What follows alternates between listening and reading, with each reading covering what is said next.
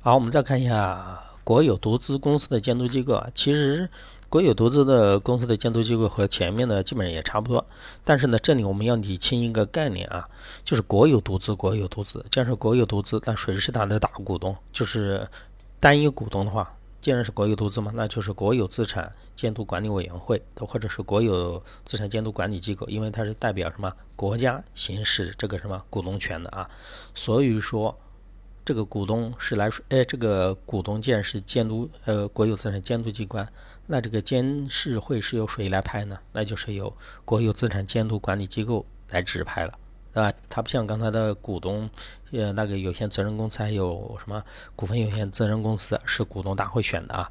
这个不一样了，这是监事会是由国有资产来派出来了，它是派出的监事组成的专门外部监督机构，对公司的经营进行一个监督的一个制度啊。要知道它是外部的监督机构，这是有点不同的啊。它是代表谁派出呢？它是代表政府派出的。是吧？是国有资产监督管理委是代表政府，其实你的股份是国家的，所以说是代表政府派出的，对派出机构负责。当然了，不受企业的控制，又称外派监事会啊。这个概念要知道，你把这个概念搞清楚以后，后面的话就好理解啊。国有的独资的监事。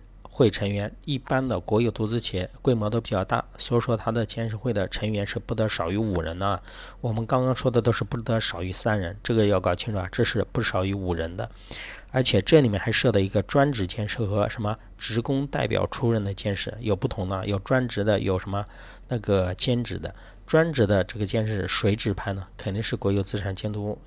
机构来派呀，对吧？因为它就相当于股东会一样嘛，他来派，由他来任命，而且当中的职工代表就是兼职的代表，就是兼职的监事，也是不得少于什么三分之一啊。这个和前面的是一样的啊。所以说，职工代表出任的一般是兼职监事啊。这个的里面也是的，监事会的主席，主席由谁指派呢？肯定也是有相同的股东大会嘛，对不对？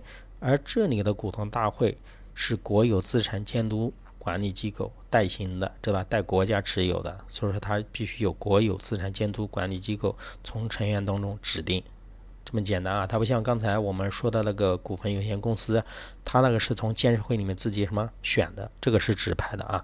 这关于职权的话，基本都是一样的啊。好的，关于学习这个监事会制的话，你们一定要把这呃三个有限责任公司、股份有限公司还有国有独资的。区别要把弄清楚，然后再把那刚才我说的那个就是监督机构的那种制度再搞清楚，基本上就学会了啊。再把几个重要的数字一定要记住，好吧？好，这是整个第二章的内容啊。